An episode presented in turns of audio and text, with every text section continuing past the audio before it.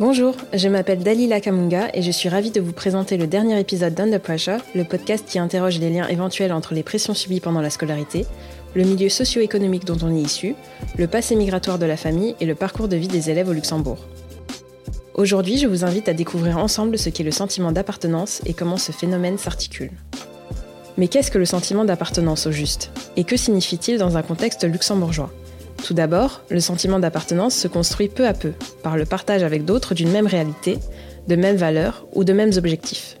Il aide à se forger une identité et à se sentir fier de faire partie d'un groupe.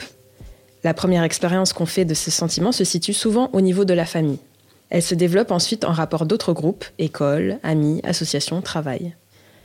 Mais ce qui rend l'histoire un peu plus complexe, c'est que le sentiment d'appartenance est une voie à double sens. Il est procuré d'une part par une identification de la personne à un groupe, mais aussi par l'impression d'être accepté et considéré en retour par ce même groupe. On a l'impression non seulement de partager les mêmes valeurs, mais aussi d'avancer dans la même direction, ce qui procure un sentiment de bien-être et l'impression d'avoir trouvé sa place. Alors, comment trouver ces repères lorsque nous sommes nés ici, mais que nos parents ou nos grands-parents viennent d'ailleurs? Comment s'articule notre sentiment d'appartenance? Doit-on forcément faire un choix entre les groupes d'appartenance et s'y tenir tout au long de sa vie? Pour aborder ce sujet, j'ai le plaisir d'accueillir Myrlène Fonseca qui nous présentera son mémoire intitulé Quelle place s'attribuent les jeunes adultes d'origine capverdienne au sein de la société luxembourgeoise? Quelle est leur perception de leur intégration au Luxembourg? Le travail de recherche réalisé dans le cadre de son master en ingénierie et action sociale porte sur des jeunes d'origine capverdienne qui sont nés au Luxembourg et se base sur 22 entretiens avec des filles, des garçons, des lycéens, des étudiants ou des travailleurs. Nous serons également accompagnés de Luna, une jeune lycéenne d'origine irakienne arrivée il y a 10 ans au Luxembourg. Ben, tout d'abord, euh, merci Myrlène et merci Luna euh, de participer au cinquième et dernier épisode euh, d'Under Pressure. Euh, je suis très heureuse de pouvoir euh, vous compter euh, avec moi pour cet épisode. Et donc aujourd'hui, on va parler du sentiment d'appartenance chez les jeunes qui ont un arrière-plan migratoire ici au Luxembourg. Et du coup, cette thématique, elle est, elle est basée sur le mémoire de, de toi, Myrlène. Donc, mmh. durant cet épisode, on est accompagné, comme j'ai dit, de Luna, qui est encore étudiante ici au Luxembourg. Et donc, euh, ça va être intéressant de voir euh, les, les parallèles qu'il peut y avoir ou même les différences, du coup, dans, dans les vécus. Je, je précise aussi que euh, Luna préfère s'exprimer en anglais. À partir de maintenant, Luna, Luna, quand elle s'exprimera, le fera, le fera en anglais. Donc, première question que je dirige à toi, Myrlène. Euh, bah, Est-ce que tu peux te, te, présenter et aussi te situer par rapport euh, à la thématique abordée aujourd'hui? Euh, Donc, je suis Myrlène, euh, j'ai 29 ans, euh, je suis assistante sociale de formation. et suite à ma formation d'assistante sociale, j'ai entamé un master en ingénierie et action sociale à Bruxelles en 2019. Et dans le cadre de cette formation, on est amené à choisir un sujet euh, et en faire un diagnostic social. Donc moi j'avais euh, décidé à ce moment-là d'écrire sur les jeunes caverdiens euh, qui sont nés au Luxembourg et euh, qui habitent encore au Luxembourg. Et donc voilà, c'est dans ce cadre-là que j'ai été amenée à faire des entretiens, faire énormément d'entretiens justement pour avoir le retour des caverdiens. Comment est-ce qu'ils se sentent ici au Luxembourg euh, quelle, euh, quelle interprétation est-ce qu'ils donnent euh, au terme d'intégration euh, Est-ce qu'ils sont intégrés ici ou pas Est-ce qu'ils se sentent bien ici ou pas Quel sentiment d'appartenance est-ce qu'ils ont euh, par rapport au pays Et donc voilà, il y a un, tout un tas de, de, résultats qui ont émergé de ça, dont on va parler, je suppose. Merci. Et toi, Luna, est-ce que tu pourrais te présenter, s'il te plaît? Euh, Oui, moi, je, je m'appelle Luna et je suis dans l'école, euh, à l'école internationale, cinquième année secondaire, et je suis des origines irakiennes. Et donc, euh, Myrlène, est-ce que tu peux euh, un peu brièvement expliquer ta, ta démarche? Comment est-ce que tu as procédé? Voilà, donc il y a euh, le CEFIS qui avait déjà fait une étude sur euh, la population caverdienne ici au Luxembourg de façon euh, assez générale. Donc ils ont analysé beaucoup de domaines différents Et euh, moi, je voulais euh, me concentrer un peu plus sur cette génération qui est euh, née ici et qui a grandi ici. Euh, c'est un parcours qui est forcément complètement différent du parcours des parents qui sont nés euh, au Cap-Vert et qui ont émigré ici euh, dans le pays. Mais donc la démarche principale, la, la, la, plus importante, c'était vraiment de donner la parole aux personnes concernées pour qu'elles me disent quel est leur vécu et de retranscrire ça le mieux possible, sachant que ça reste toujours nuancé parce que c'est pas voilà c'est très, ça reste très subjectif et ça peut encore être développé euh, ouais. énormément quoi. Et puis, enfin, une communauté, c'est pas, c'est pas forcément toujours homogène. Et du coup, par rapport au sentiment d'appartenance des jeunes euh, capverdiens, qu'est-ce que tu peux euh, nous, nous expliquer un peu, euh, bah, qu'est-ce que tu as retranscrit en fait dans ton mémoire par mmh. rapport à ça? Bah, c'est super complexe en fait. c'est, c'est très complexe et à nouveau, je le souligne, nuance, toujours.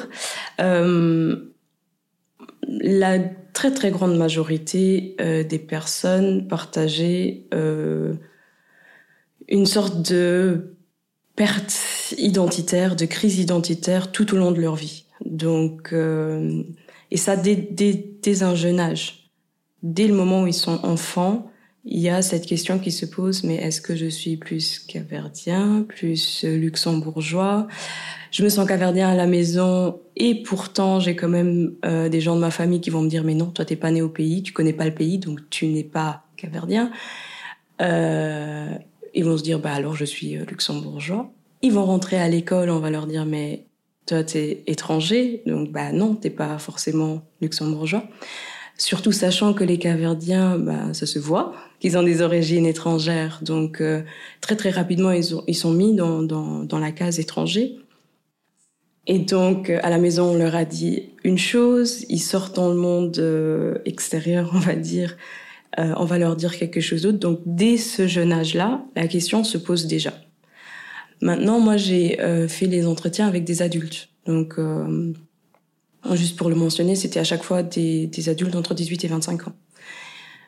À l'âge adulte, ou en tout cas quand on atteint une certaine maturité, on va dire, euh, on va commencer à se poser ces questions d'une façon différente et avoir des outils, avoir le vocabulaire nécessaire pour mettre des mots en fait sur cette crise, je vais appeler ça crise, euh, identitaire, et pour véritablement commencer à comprendre ce mal-être, quelque part, euh, avec lequel on vit toute sa vie. Et, et toi, Luna, du coup, euh, par, rapport à, par rapport à ça, donc le, le sentiment d'appartenance euh, par rapport à tes racines, est-ce que, euh, en étant ici au Luxembourg, est-ce que c'est quelque chose qui a, qui a changé, qui a évolué, ou toi, tu vois ça comment?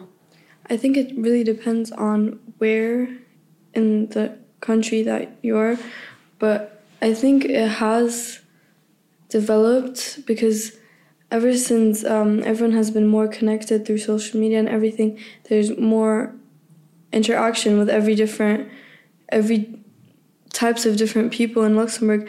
And the class, um, like in school, for example, um, in the beginning when I went, like when I comparing when I went to the first grade here, like fresh out of um, the Middle East, and then when I came to when I'm in the high schools, there's a different type of I mean sense of belonging or feeling as if I fit in because in the beginning when I first came it was really I felt really really different because it was um, also I looked different like I didn't I didn't act like uh, the same people the same way the people in the here in this culture do so it was really obvious that I was different I I didn't like I wasn't questioning it for myself, like because I wasn't born here.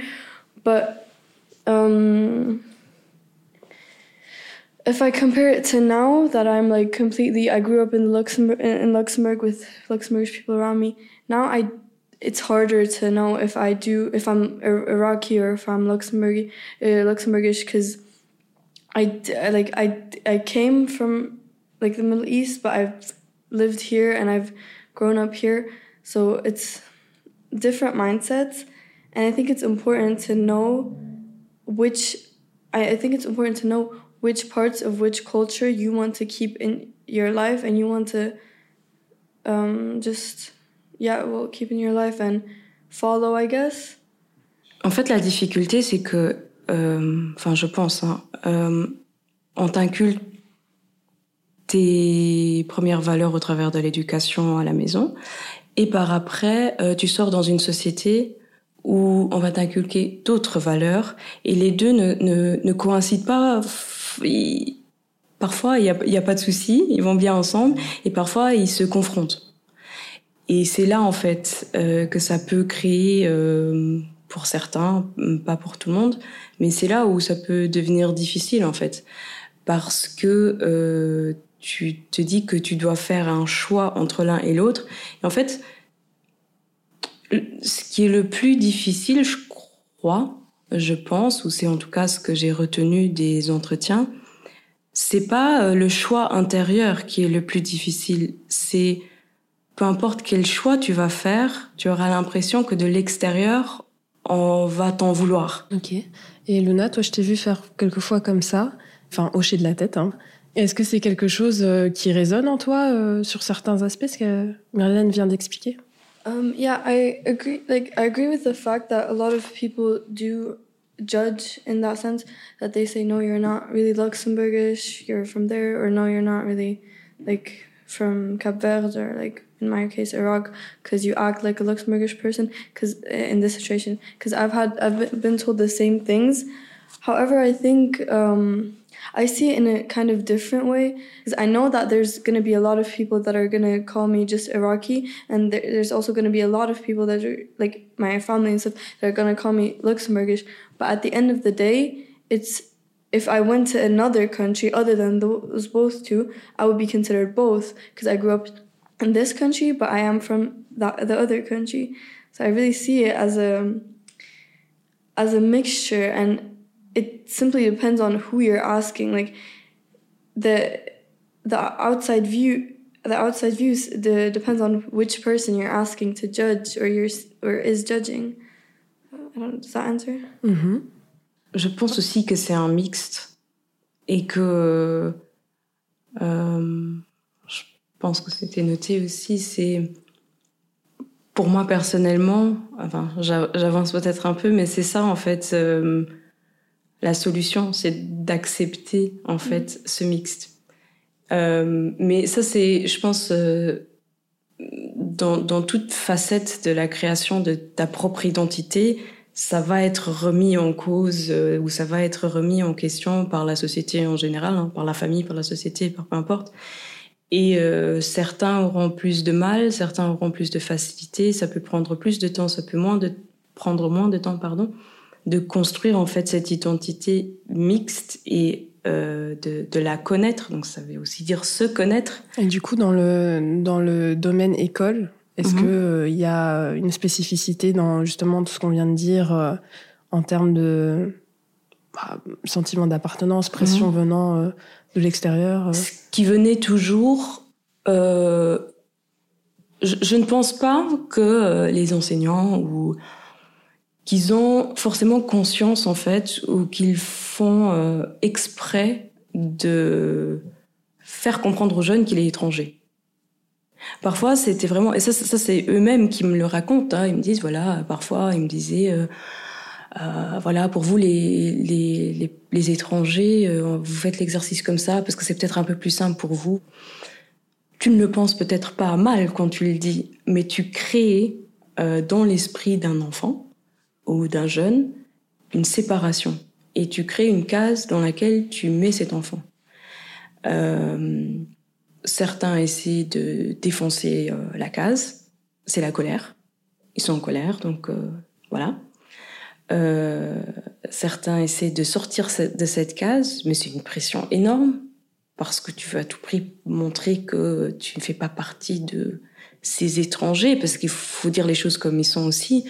Euh, être étranger, ça n'a pas une, une, connotation positive euh, très très rarement. Dans certains, je dirais même dans certaines, euh, dans certains parties du Luxembourg, oui, hein, les expats, etc., tout ça. Euh, les personnes travaillant dans les institutions européennes, j'en sais rien.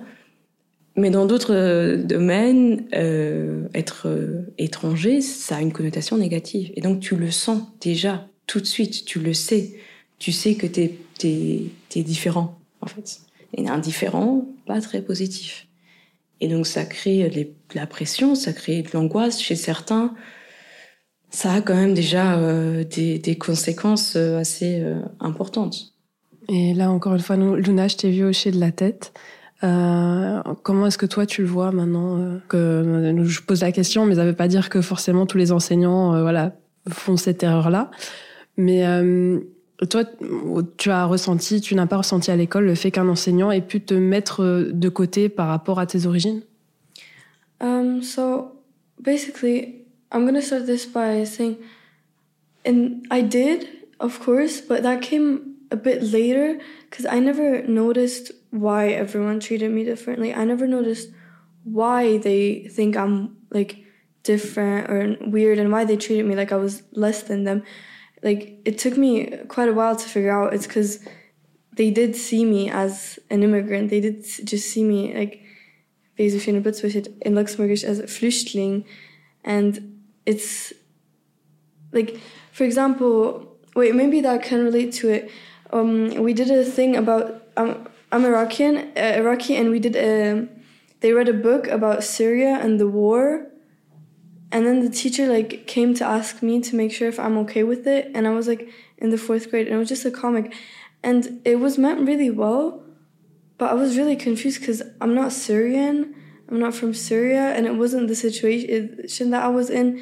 And that did kind of make me feel different because that was like the first really obvious thing that's like trying to be sensitive to me like trying to accommodate me because of where I'm from. Cuz I don't know but I'm not I didn't experience the same experience as the people did from Syria, so I don't it wasn't necessary to ask. It was just kind of generalizing and that made me feel weird the entire time we were reading the book and talking about it because I felt like I felt different. I felt like really that as if I had a different point of view than them um than yeah than them but um about that there's always whenever anything is discussed about my origins and about the Middle East, I feel really I feel I have like a really weird feeling in my stomach because it's talked about as if it's so like far away and as if no one there is here. Whenever they talk about it in class,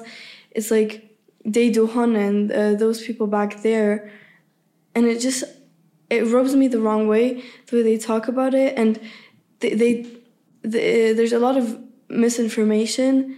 Whenever i like when it's talked about being arab it's never talked about they they don't talk about the culture. They don't talk about um, what happened the colonization. Any of that no it's always just oh terrorism terrorism. Even though terrorism didn't come from us it, and it just that's that's the thing that really sticks out to me. Whenever like any teacher tries to mention it or any teacher says not every Muslim person does this. Just, just the trying to be, trying to be the I don't know the savior, trying to be like oh they're not they're not all bad people, even though just implying that is also wrong. Euh, je trouve que c'est euh, extrêmement important que les personnes, je veux dire, euh, les enfants, ils passent la majorité de la semaine, ils passent à l'école.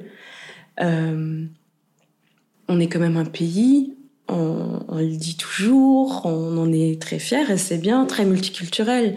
Mais alors il faut aussi sensibiliser davantage, je trouve, ou former davantage euh, les personnes qui vont être en contact avec ces enfants et qui peuvent avoir un impact énorme en fait. Dans, le négatif comme dans le positif, hein, parce qu'il y a aussi des enseignants qui effectivement sont, sont euh, très euh, véritablement sensibilisés à certains sujets et euh, qui vont faire un travail énorme avec un enfant où ils voient tout de suite, ok, cette personne-là euh, ou cet enfant-là a un manque de confiance en lui ou se pose toutes ces questions sur son identité qui vont booster en fait cette personne dans dans, dans ce domaine-là. Qui vont lui dire mais tu peux être lui tu dois être fier des dieux. Et donc il y a ça aussi, mais pour ça il faut aussi qu'ils aient les connaissances nécessaires. Pour moi il y en a beaucoup qui manquent voilà, il y a encore un manque de, compétences à ce niveau-là. Et ça a un impact énorme, énorme sur les gens. Et, du coup, Luna, tu avais parlé de, culture. Tu disais que, oui, euh, euh, à l'école, en fait, j'ai l'impression qu'on se, en tout cas dans, dans ce cadre-ci, on se concentre surtout sur euh, le négatif, euh, arabe égale terrorisme, et on parle pas de culture. Yeah, I think it doesn't. It comes. It doesn't come from a place of simply ignorance. It comes from a place of consuming media and consuming the media around us because it's not they don't just think like that because they see an arab person they think like that because of what they've heard obviously and because of what is going like what type of information is being put around and how it's how it's being put around because um, most of the arab voices are really really silenced in the West, not in Luxembourg just, but not not in Luxembourg specifically, but just in the West, and especially because it's a whole other language, it's not really uh, easy for it to be represented. Here, it's always like the Arab, not not like the Moroccan, the Syrian, no, and it's just really very very little information, but all of the information that is here is terrible. But um, on the more positive side, I think there's there is especially nowadays a lot of um, people that live here, Luxembourgish people that are really really kind and are um, smart enough to know um, the sensibility of uh, people that aren't from Luxembourg, and they know how to. They know how to. They try to make, help the students out for example, like teachers help, trying to help the students out. That's I think it's really important to mention that because me personally, I I had a really a big shock when I came here as to the difference of how I how I how, how I was treated. But then I had like um, two teachers that from the like the day I came to their school, they made sure to give me a real chance. It was kind of like a like a ho- really hope, because them being that welcoming and that sense sensitive gave me a chance to accept myself, accept my situation that I'm now in a person from a different culture living in Luxembourg. And simply their their their like kindness helped, I think, prevent a lot of issues. Il y a euh, beaucoup d'a priori.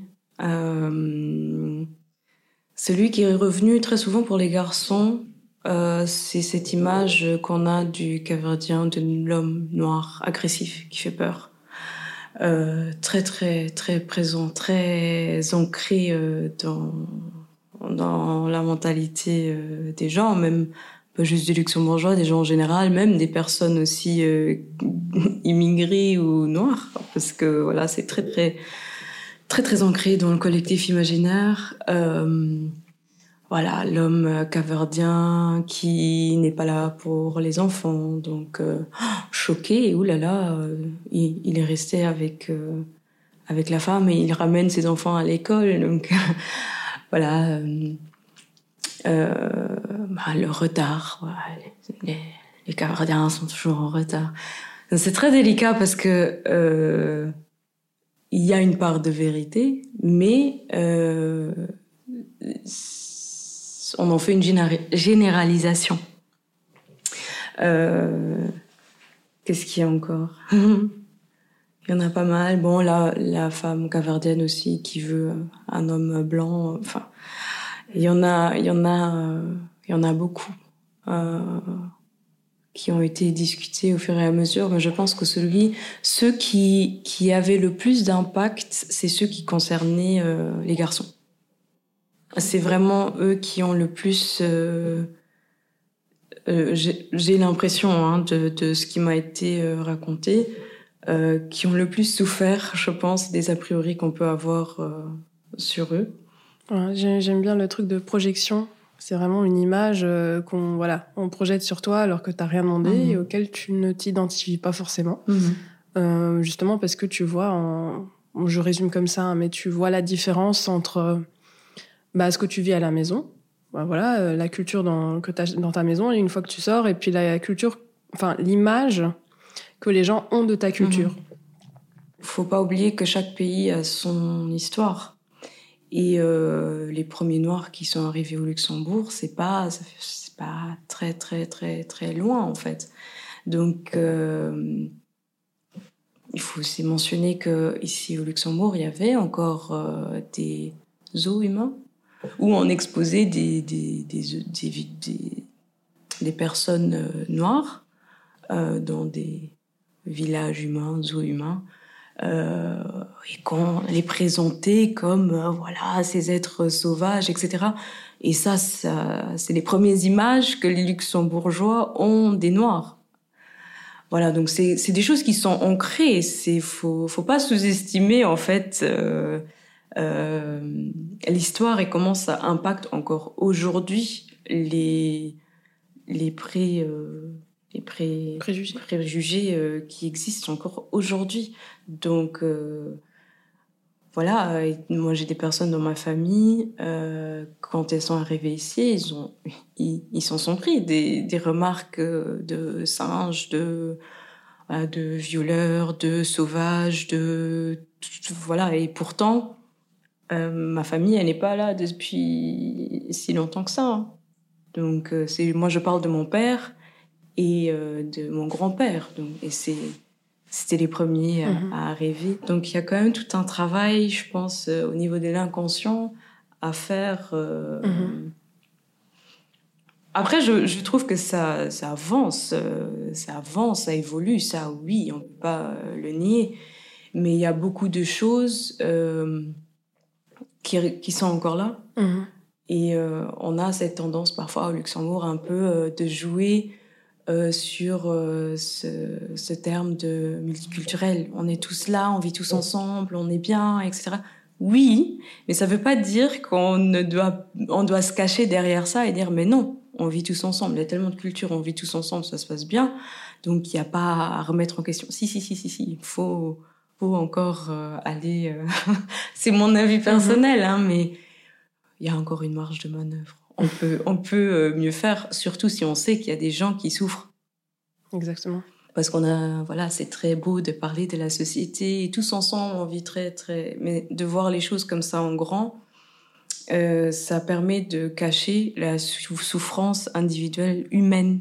En fait, si une personne souffre et si tu sais qu'il y a beaucoup de personnes euh, qui souffrent, tu peux pas te cacher derrière ouais, mais en vrai, on vit tous bien ensemble et tout. Mhm. C'est cool. Non. Il faut euh, l'assumer. Parce que, oui, l'autre, il doit faire l'effort de voir derrière le stéréotype, mais pour soi-même déjà. Parce que si on se crée soi-même basé sur des attentes, basé sur des projections qu'on a sur nous, bah forcément, on doit se déconstruire soi-même aussi et se voir soi-même au travers des stéréotypes qu'on nous a imposés. Et, ça, c'est extrêmement difficile aussi. Donc, de part et d'autre. Mhm. Euh, cette déconstruction doit avoir lieu et, et c'est pas évident, mais, mais je pense que c'est faisable. Mhm. J'espère que c'est faisable. but I've personally noticed that uh, my my mom gets stumbled off as aggressive a lot more, a lot faster, just in her work life or like as a, uh, when it, when she reacts to something that happens. and I, it, it obviously does have something to do with the cultural background.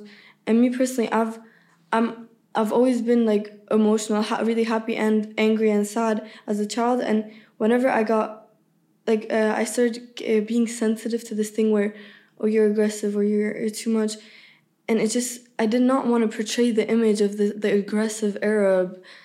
Uh, the angry Arab, the da- like the dangerous Arab. It's it's really a thing. It's even though it's not really really talked about uh, like the aggressive center, uh, the aggressive stereotype it's a thing that really impacts people because you start to not being be, be able to do anything without being labeled as uh, aggressive especially when um, people like uh, people who commit crimes and then they're of a certain background their background gets used against them so much, especially in the media, be like, oh, this black person did this, this Arab person did this. And it's, it's just, people don't even notice it anymore. Tu es consciente, en fait, des stéréotypes qui peuvent peser sur toi. Et du coup, tu, euh, te silencies par rapport à certaines choses parce que tu ne veux pas être perçu comme étant Mhm. voilà le stéréotype.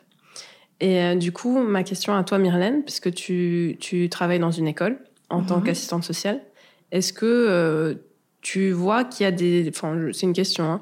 Tu vois des enfants euh, des jeunes qui viennent vers toi par rapport à, à, euh, un peu ces sujets que euh, Luna vient d'évoquer, c'est-à-dire que il y a en fait une, une frustration, euh, peut-être qu'ils n'ont pas forcément les mots.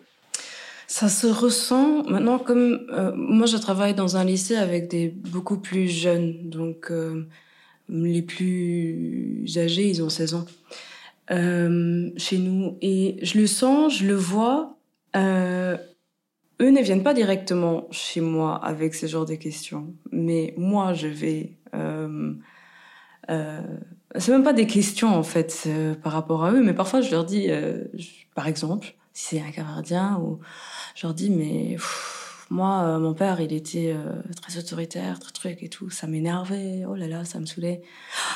Madame moi aussi c'est la même chose c'est exactement la même chose. Et juste comme ça euh, c'est quelque chose que j'utilise beaucoup dans mon travail Je- j'en suis consciente que ça m'ouvre euh, euh, beaucoup de portes juste comme ça j'enclenche une, discussion où énormément de choses vont par après ressortir émanant du jeune. Donc c'est à lui en fait de me ramener les éléments s'il en a envie. Et moi je me dis que mon travail c'est juste de si je ressens quelque chose ou si je vois quelque chose, si j'entends quelque chose dans, dans ce qu'il me dit, où je sens ah là il y a peut-être euh, quelque chose euh, de plus personnel euh, où on peut un peu creuser, de leur donner cette opportunité, cette ouverture là de savoir que ben, on peut aller aussi sur cette discussion-là. Je vais peut-être comprendre, je vais peut-être pas tout comprendre, mais je suis curieuse. Apprends-moi, dis-moi, explique-moi. Comme ça, je, je, je peux peut-être t'aider. Parfois même pas t'aider, parfois juste être écouté en fait. Parce qu'il n'y a pas, euh, euh, il y a parfois cette tendance à croire qu'il faut absolument euh, trouver une solution pour la personne. C'est, parfois, c'est juste en fait écouter. Parfois, c'est juste entendre cette frustration et et voilà et donner le sentiment à la personne. Mais t'es entendu en fait. Ce que tu sens, c'est légitime. C'est ok. Tu as le droit d'en parler. Il y a aucun souci. C'est c'est vas-y parle, dis dis dis tout. Lâche-toi. Lâche un peu cette frustration par la parole pour que euh, justement ça ne reste pas à l'intérieur et qu'à un moment donné ça sorte d'une façon euh, différente. Mhm. Petite question euh, euh, à vous deux. Comment est-ce que chacune d'entre vous a trouvé son équilibre par rapport, euh, par rapport euh, on va dire, euh, à la double, double culture Très sincèrement, je sais pas si j'ai vraiment trouvé. Je pense que ça va évoluer encore. Je pense que ça évolue tout le temps.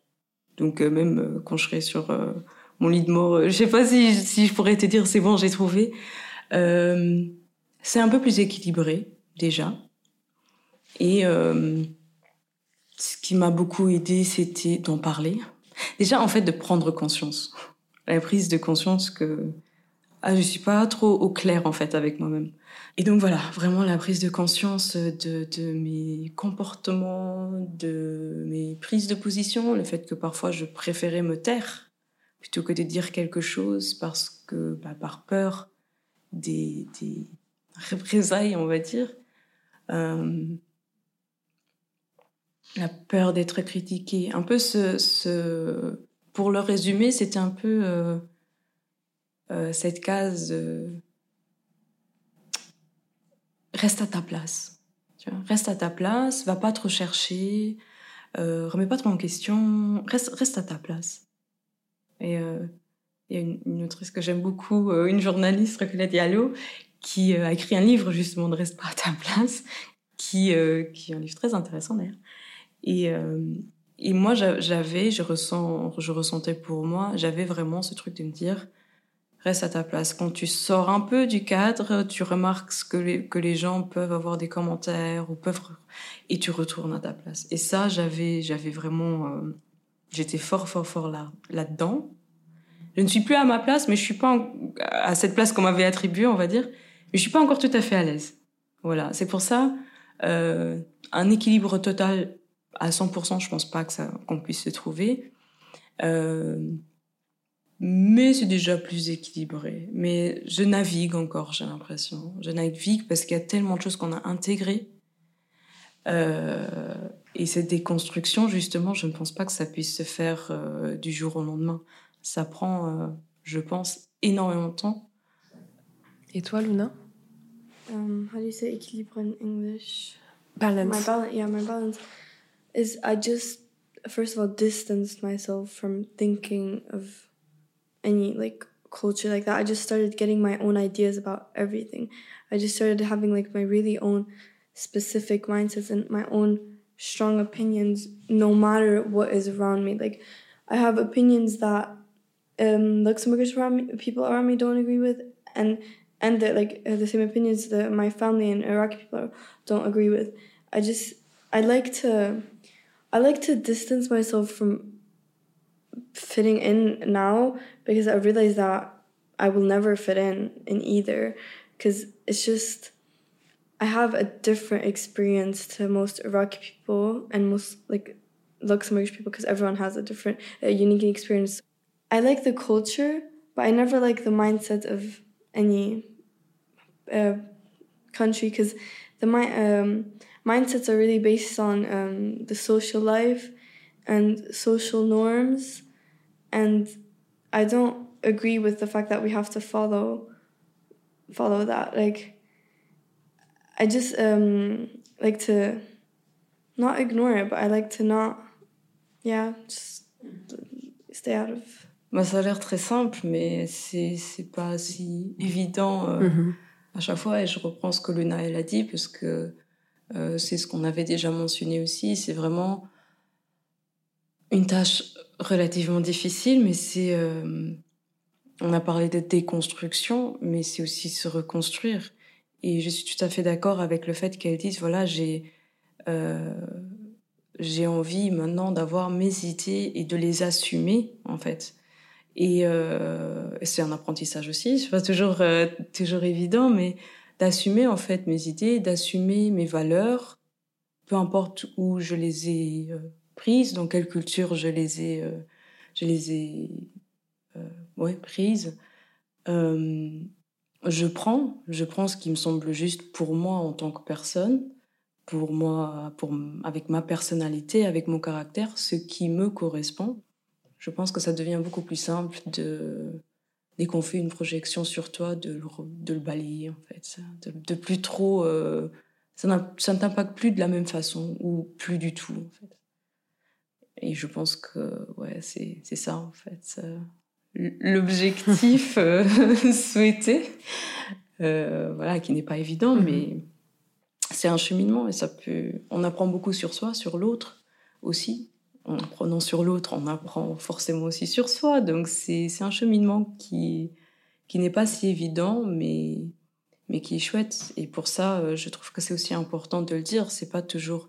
On parle beaucoup de l'individu, mais on a besoin aussi de gens pour ça. Donc, euh, si on en a besoin, bah, d'aller voir un thérapeute, si on en a besoin et, et que la famille est à l'écoute, d'en parler avec la famille, d'en parler avec les amis, d'en parler, d'en parler, de pas rester seul. C'est aussi au travers de la communication avec les autres qu'on qu'on peut euh, s'enrichir, parce qu'il y a quand même beaucoup de personnes qui, qui se retrouvent seules en fait, mmh. avec euh, leurs pensées uniquement sur tout ça et qui, qui voilà, qui, qui ont cette difficulté-là en plus de d'être confrontés à eux-mêmes, mais seuls. Mmh. Donc, euh, faut pas hésiter. Je trouve que ça c'est important aussi d'en parler. Le sentiment d'appartenance n'est pas quelque chose de figé dans le temps. Au cours de la vie, nous nous identifions à un ou plusieurs groupes sociaux. Cependant, nous pouvons nous sentir rejetés par celui-ci et cela peut blesser. Nous pouvons aussi rejeter et vouloir appartenir à un autre groupe. Tout ceci est un processus évolutif car notre vie sera ponctuée d'étapes et de changements. D'ailleurs, une question importante se pose. Qui est à même de déterminer à quel groupe on appartient? Pouvons-nous choisir ou laissons-nous aux autres la tâche de nous définir? À vous de trouver la réponse à ces questions. Aujourd'hui, je dirais que le plus important est d'identifier nos propres besoins et de faire le choix de vivre sa vie en conséquence. Peut-être nos besoins et désirs évolueront dans le futur, mais le futur est encore loin. Un grand merci d'avoir écouté Under Pressure, le podcast qui interroge les liens éventuels entre les pressions subies pendant la scolarité, le milieu socio-économique dont on est issu, le passé migratoire de la famille et le parcours de vie des élèves au Luxembourg. Si vous voulez consulter les sources utilisées lors de la réalisation de cet épisode, vous pourrez les retrouver dans la barre de description. N'oubliez pas d'également suivre le projet Cliché sur ces différentes plateformes disponibles dans la barre descriptive, et je vous souhaite à toutes et à tous une excellente journée ou soirée. Ciao ciao